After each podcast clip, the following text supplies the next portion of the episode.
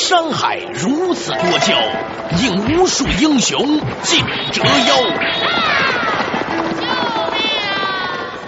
数风流人物，还看我是梁冬。大家好，我是吴伯凡。照妖镜照不出的财经真相，翻斗云到不了的财富天地，一切尽在两个男人孕育五年，梁东吴不凡帮你坐着打通经济生活任督二脉，东吴相对论。好戏马上开场。作者打通经济生活任督二脉，大家好，欢迎收听今天的东吴相对论，我是梁东，对面的仍然是二十一世纪商业评论主编吴伯凡。大家好，哎，博凡你好，今天我们的话题是什么呢？是和最近啊这个罗琳有关。什么叫罗琳呢？她的名字叫 J.K. 罗琳，就是写《哈利波特》的这位英国妈妈哈。据说她最近写的这本书呢，叫《游吟诗人皮陀故事集》呢，最近呢在全球以二十八种语言呢同步推出，印刷了七百五十万册。据说这位罗琳呢这些年来啊，差不多十年吧，靠写这个《哈利波特》已经赚了大概有五亿英镑。五亿英镑就是每一年五千万英镑，差不多是四五个亿人民币的概念。嗯，想想也很可怕哈。四五个亿那是相当可观。这是利润呢？对，是利润，毛利。你他没他没有什么太多的成本了是吧？顶多再雇请几个人帮他打打字。你还要注意到，他曾经是领救济的一位妈妈，她带着他女儿生活。嗯哼，嗯，领救急的。啊，我们看到这个事情不是偶然发生的，在英国有这样的一位女性哈，在中国最近这一两年来呢，你突然发现有一群人呐，在突然崛起了。我们都在看他的书的时候，没有意识到他已经因为写书而写成了千万富翁。我给你举举例子，从前段时间的易中天开始，然后是于丹，然后是后来的郭敬明，然后是那个最近的中里巴人，然后呢最近的曲黎敏。还有《鬼吹灯》的鬼吹灯的作者，还有明朝那些事儿这个作者是吧？我估计我刚才列举的这些人，每一个人最少最少版税啊，合法收入都在五百万以上年收入，嗯，年收入。所以呢，你会发现说这很有趣啊。现在呢，大家都在讲这个刺激内需，都在讲呢要这个解决劳动就业。但是有另外一种人，他们实际上没有搞一个多大的公司，成本也不是很高，但是它的利润很高。嗯，当然了，他们写书还是创造很多就业的，很多人因此去做发行啊，很多人做这个什么的评论呐，也养活了不少人。很多人因为评价曲黎敏也能够混口饭吃，写个嗯，也形成了一个巨大的产业链，也形成一个产业链。那我们今天的话题就有跟这个写书有关了。似乎现在看来，透过写书能够写成一个千万级甚至亿万级的富翁，已经是指日可待的事情了。英国作家 J.K. 罗琳的《哈利波特》系列创造了数以百亿的产值，而中国的富豪作家也层出不穷。这是偶然还是必然？一个人的力量能创造多大的财富？跳蚤型企业是否是未来最具生命力的企业？欢迎收听《东吴相对论》，本期话题：富豪作家的商业启示。有一个管理学家叫查尔斯·汉迪啊，对这一种现象有一个说法，嗯说这一类公司叫跳蚤型公司。所谓跳蚤型公司呢，就是以自身为雇员的公司。嗯嗯，他只雇他自己。那个查尔斯·汉迪呢，曾经呢给他的儿子啊一份生日礼物，说希望你能够从今年开始就不要在公司里面打工了，嗯你应该尽早的跳出来，去开创自己的一番事业。这个查尔斯·汉迪呢，是一个非常强烈的一个呃跳蚤型公司的这个鼓吹者哈，我嗯他自身也是，对他自己。对，原来是在给 BP 打工，对吧？是一个高层的管理人员啊，也当过伦敦商学院的教授。他后来呢，就自己就变成了一个跳蚤型公司。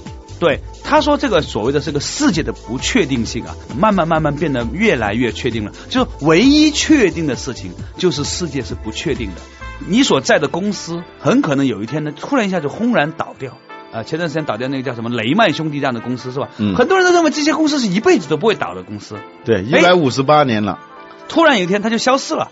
那么作为个体来说，你怎么办？我们现在有很多的，尤其是中高层的这些企业家，或者是白领，或者是这些知识分子哈，嗯他们会突然发现自己和组织之间的关系变得越来越淡漠了。他们其实只需要自己一个人就能够生存下来。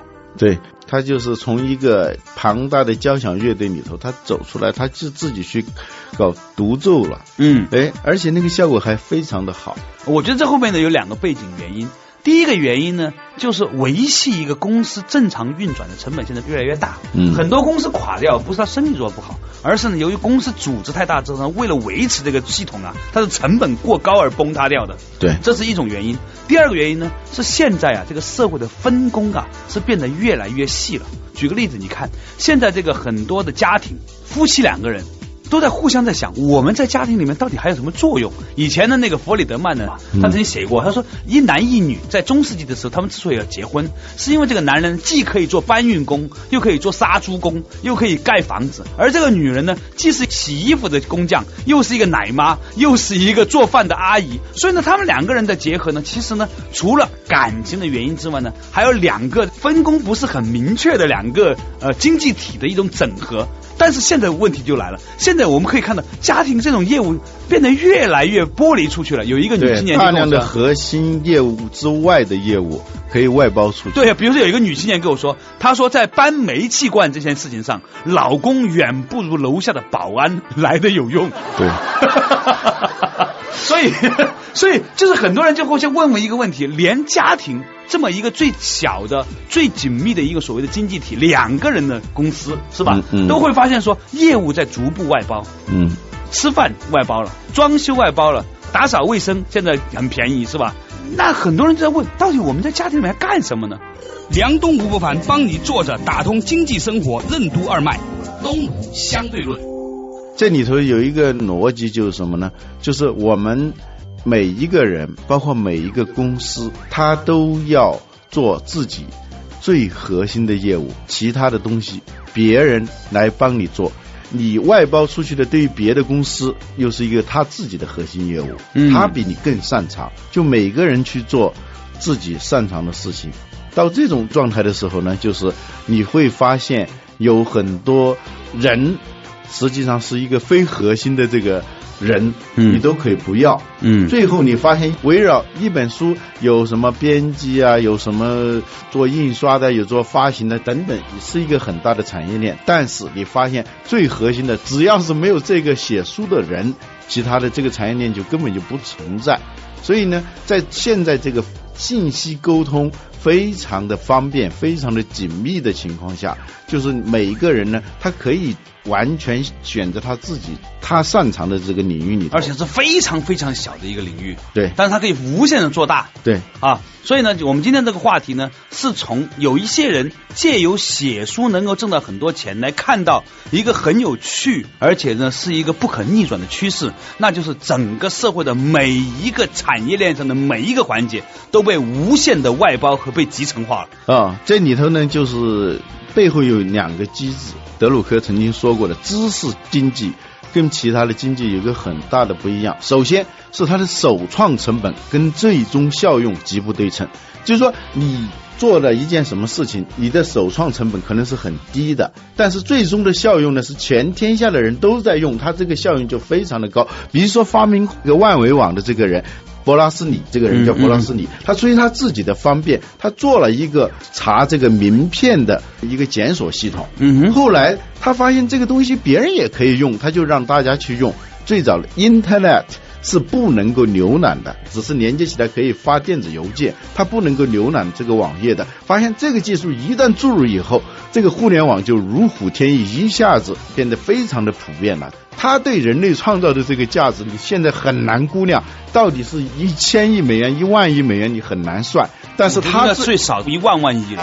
对，但这个呢，它的首创成本是非常的低的，这就是首创成本和最终效用的极不对称。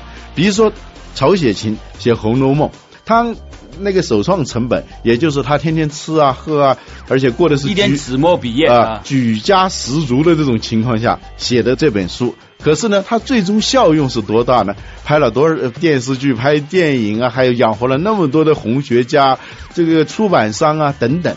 所以呢，这个话题就如果是往深下挖，你会觉得说很有趣。比如说，现在有那么多人开始在写书了哈，但是如果没有一个非常完整的一个所谓的书的印刷、发行、宣传这个产业链的话，这个作者是不可能想象有那么多钱的。你说以前也有很多人写书啊，他也写很好啊，他就不会挣到那么多钱。至少是在他有生之年，他没有享受到。但是呢，由于现代的这种传播技术，使得你的这种知识产品能够以最快的速度进行复制。低成本的复制，你写这本书可能是为了几个人写的，或者为了一个人写的，发现大家都能够觉得这个东西有很有价值的时候，再加上这个传播的这种成本越来越低的时候，那你的价值就被极大的放大了。这就是解释了为什么前段时间呢，呃，中国有很多的歌手，比如说那个香香也好啊，老鼠爱大米也好啊，这种歌哈，其实你说这首歌真的有多高的艺术价值吗？不见得。但是呢，由于他们借助了这个中国移动的这样的一个所谓彩铃的发行网络，一首歌一个歌手，他可以创造多少价值的？是过亿的这个收入。对，你说那个书创造价值，有时候一条短信。这条短信可能就是我们吃饭的时候讲的一个笑话，哎，这个笑话很有意思，你听了觉得很有意思，你去跟另外一个人讲呢也很有意思，但是你的价值实现也就限于几个人了。但是，比如中国移动，你收购了你的这一条短信五块钱或者十块钱或一百块钱收购你这个短信，这条短信如果足够的精彩的话，它能够创造的这个价值可能是几百万。上千万都有可能，因为大家在转发这个短信的时候，实际上都在为中国移动创造价值嘛。对对。所以呢，我听说呢，现在有一门新的生意，据说呢，有一些公司正在做一些工作，就是说从民间呢收集非常多的好的故事。然后呢，透过移动的这个所谓的手机报啊，还有移动的下载平台去分发。你知道以前来说呢，一本书的主要成本呢，来自于印刷成本，还有这个运输的成本，是这个书的很重要的成本之一。对，现在这部分成本现在变为零了。你想看，如果我是一个写小说的人，每一个人看过我这个小说的，给我一毛钱，在中国移动这种平台上，有一千万个人看过的话，一本书也有一百万的收入。对，这就是。除了刚才说的知识经济，它有第一条原则，就是首创成本跟最终效用的极不对称之外，还有一条规律，就叫做知识的质要比知识的量要大得多。为什么这么说呢？就是说，我们可以用两千个人就去做一个工程，两万个人做一个工程，但是我们很难说召集两万个人来写一部《红楼梦》，他只需要一个人就够了。没有这个人，你用两千个人你也写不出哈利波特来。所以过去呢，我们公司是用来干什么呢？公司就是用很多的人来做一件事情，对，就是公司。但是呢，某些的产品，它的那个量是不重要的，它的质是重要的。对，你说多少个人加起来等于莫扎特？不可能。你说多少个人加起来等于莎士比亚也不可能，它的独创性这是最重要的，它的独创性决定了它真正的价值，这也就是解释了为什么那些跳蚤型公司它创造的产值最重要的是它的利润要大于很多很多规模非常大的公司，原因就在这里。嗯，所以呢，今天这个话题呢，我觉得蛮有趣啊。从一些表面上看到的，一个人写了一本书发达了，一些人写了几本书发达了。往后看，你会越来越发现它背后蕴藏着非常重要的几个逻辑。第一个逻辑就是，现代人类的分工变得很细了，所以人们可以在很小的范围之内，让自己的那种天分无限的扩大。第二，由于发行渠道的畅通和这个传播成本的降低，导致呢，我们有可能在生产内容上面真正的成为一个所谓的这种。核心价值，并且创造出极大的能量。那么，到底这里面蕴含着什么样的商业机会？我觉得说，其实大家真的是可以见仁见智。广告回来之后呢，和大家再继续深入探讨这样的一个可能会改变你人生命运的话题。著名主持人梁冬，二十一世纪商业评论主编吴伯凡，做客经济之声，对话经济生活。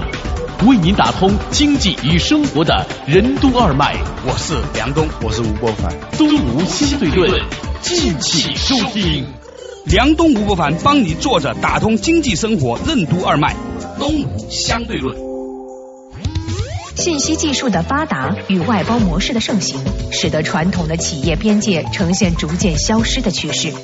在英国，百分之六十以上的企业只有一个雇员，百分之二十的企业只有五个员工，而这两者却制造了英国 GDP 的大部分。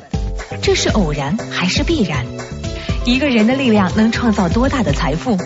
跳蚤型企业是否是未来最具生命力的企业？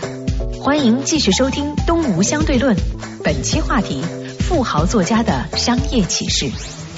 广告回来之后，依然是作者打通经济生活任督二脉的东吴相对论。我是梁东，对面的是二十一世纪商业评论主编吴伯凡。大家好啊，伯凡自从最近做了这个电台节目之后呢，很多失散多年的小学发小、小学的同桌的你都找到了你，对吧？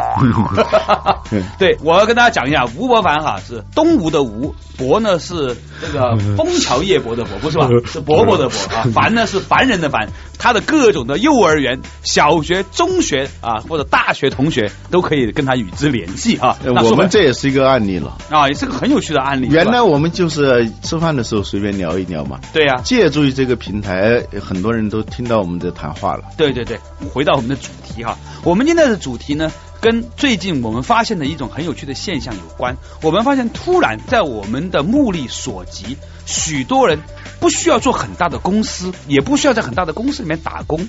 他可以透过写作这样的一种最原始的方法，开始呢挣到了很多很多的钱。这种什么叫很多很多钱呢？例如说，你看像这个曲黎明也好啊，啊中里巴人也好啊，这个易中天也好啊，于丹也好，我们倒不是说有多羡慕他挣到钱，而是我们看到了背后正在蕴含的一种变化。这种变化就是说。我们可以借由一个极长的产业链里面的一个极小的分工，我们只需要在整个图书出版里面简简单单的把书写好，就有可能呢把自己的效用放大。那吴伯凡呢对此呢有两个很重要的评价，第一个评价呢是什么来着？刚才你说到的知识经济的两条规律。对，第一条叫首创成本与最终效用的极不对称，就是知识的质要远比知识的量更重要。对，好，今天这个话题呢，于是就慢慢展开了哈。博凡，你认为在中国未来会不会有更多的人？你我看在美国哈，像那个罗琳写《哈利波特》那个人，动辄发行七百五十万册的书，你认为中国会不会将来也有一个这么巨大的市场？有一个人写一本书之后发行七百五十万册？对，这个书啊，只是一个现象了。其实在此之前，比如说你唱歌的，你说相声的。你过去呢是自娱自乐，嗯，你的首创成本很低，你目前所拥有的一点点钱可以支撑你活下去，然后呢，你可以自娱自乐的话，过去基本上是不能够创造什么价值的。但是由于传播这个知识或者这个信息的。渠道非常的通畅，而且非常的廉价的时候，能够极大的放大你的价值。数字经济里头还有一条规律，对你来说是废品的东西，对别人来说可能是真品。在淘宝和易贝上面都有这样的故事，对不对？对对对，比如说郭德纲说相声的，在互联网上就这么火起来了。还有在此之前很久的，有一个叫北北村，北村，对他就是自娱自乐在唱那些东西。你发现这里头有一个规律，他们都是在互联网上自娱自乐，就是免费的让大家去享受自己的作品。哎，后来呢，发现漫山遍野都是这些东西的时候呢，然后他又进入所谓的正规渠道，他去出录音带呀、出碟啊，然后或者出书啊，一下子就把他已经有的潜在的价值变现为真实的价值。对，在这个过程里面呢，我特别要提到这个中国移动哈。虽然有些人呢说我不应该在这个节目里面提到某一家公司，不过你没有想过，中国移动最近推的那个手机报啊，知道它现在有多少万用户吗？手机报？我听说它整个手机报的形态有三百种，三百种，它接触到多少人？你知道吗？现在有多少人在订阅手机报吗？嗯，三千万人。中国以及全世界上都很少有一份报纸能做到三千万的读者。嗯，但是他就能做到。对。如果，而且他关键是像我们二十一世纪经济报道有六七百人吧，嗯，就是他呢，可能有两个编辑就够了，不用有那么多记者，因为他用的很多的这些信息啊，并不需要他自己去原创，呃，原创，就是说他。这个价值呢是一个编辑成本极低的，别人说你用啊还不用啊都是一样的，对他没有什么伤害。对，嗯，所以呢，他就把那些平面媒体啊、传统媒体上的那些新闻啊、那些信息，只不过是把它放在了这个平台上头，让三千万人看到了这个东西，哎，它就产生了价值。重点在哪里？重点在于这些报纸新闻呢。呃，可能在互联网上也能看到，但是它和在手机上看到最大的不同。在于你在互联网上看，你是不会给钱的，嗯但是你在手机上，你愿意为此每个月花个几块钱去订阅很多本的手机报。那我觉得差别在哪里呢？并不是说呃互联网上的东西就更不值钱，在嗯手机上就更值钱，而是在你支付的过程里面便捷性。对，一个月两块钱，不用说花钱买报纸，就是我去买报纸的这一个功夫，谁能够给我提供这个方便的话，我给他两块钱，我也愿意。对，所以呢，就是我觉得，就是说现在来，你可以看到哈，媒介产业啊正在发生一种很有趣的变化。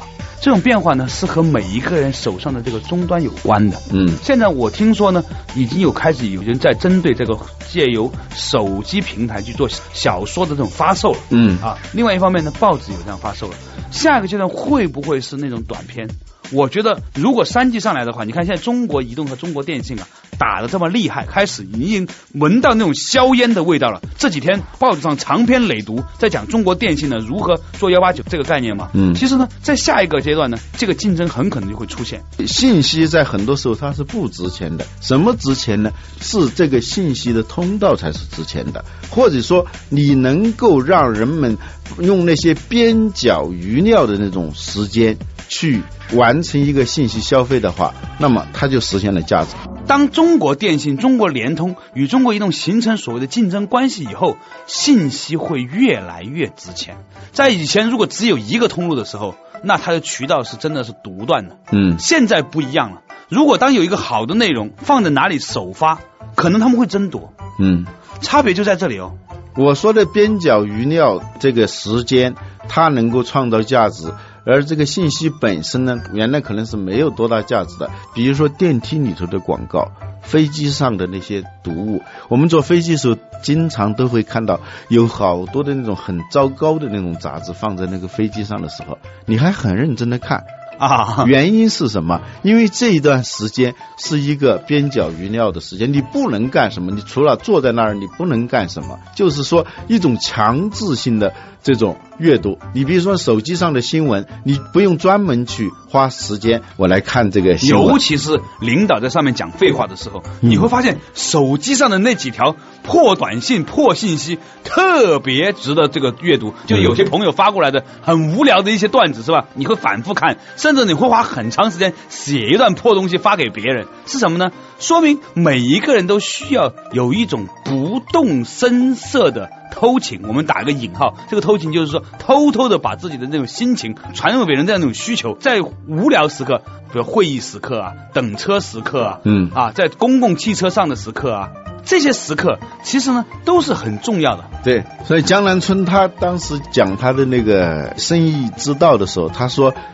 无聊就是力量，无聊就是价值。嗯他如何去利用别人的无聊的那种时刻，去把那个信息放到那个地方，嗯然后就产生价值。对，所以呢，就是我们可以看到哈，今天这个话题呢，表面上看它似乎有一点点跑题，但是你认真看下来呢，你会发现说它其实背后有一个巨大的逻辑，这个逻辑就是我们越来越清楚的看到，通路正在变得越来越多，而我们的国家的版权保护呢，也是越来越好。在这样的一种情况之下，去做原创的内容，变成是有可能会突然让那一些个体没有太多的创业资本的个体，但是你有梦想，你有故事，你有这个大把的时间，你愿意把你的思想、有趣的思想拿出来分享的这种人，有可能会成为一种新时代的高收入者，会不会这样？老吴，你觉得？肯定会这样，因为就是渠道创造了价值。哎，所以呢，老吴，我我是有点建议你了，嗯好好的把你当年对这个宗教和哲学的研究捡起来，嗯从另外一个角度去解读每天的一篇新闻。我估计，就算这个世界上有不要多吧，一百万人每天订你的这条短信，每天每个人给你一块钱，哇，你发达了。啊、这我想起那个浙商啊，浙江人呢、他相信叫扣子精神，就嗯无以利小而不为。一颗扣子能赚多少钱非常小，非常小。但是因为什么？因为扣子，扣子是我们每个人拥有的产品里头是最多的。你数一数，诶，你有一部手机，你有一台车，但你有多少颗扣子？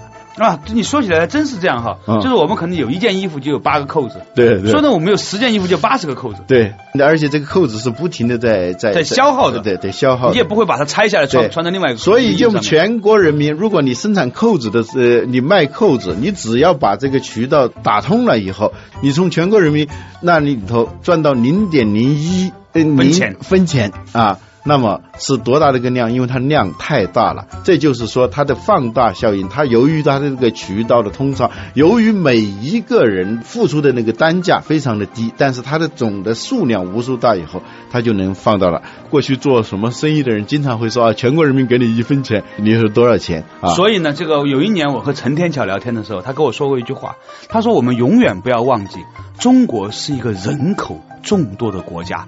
这句话。多么深刻啊！你想想看，所以今天我们的话题其实落点在哪里？落点在于大家要意识到一个时代正在来临，随着通路的越来越多元化，那一些原创的、那一些有趣的故事、信息，你能生产出来，但是对别人来说是特别的，这样一些东西有可能会成为一个蔚为壮观的产业。如果这样的一个时代来临的话，我认为这对于整个中国来说，甚至整个对整个世界来说，都是一个非常好的时刻。尤其是当我们的这个宏观经济稍有这个不太好的时候，很多人可以在家里面大把时间的时候。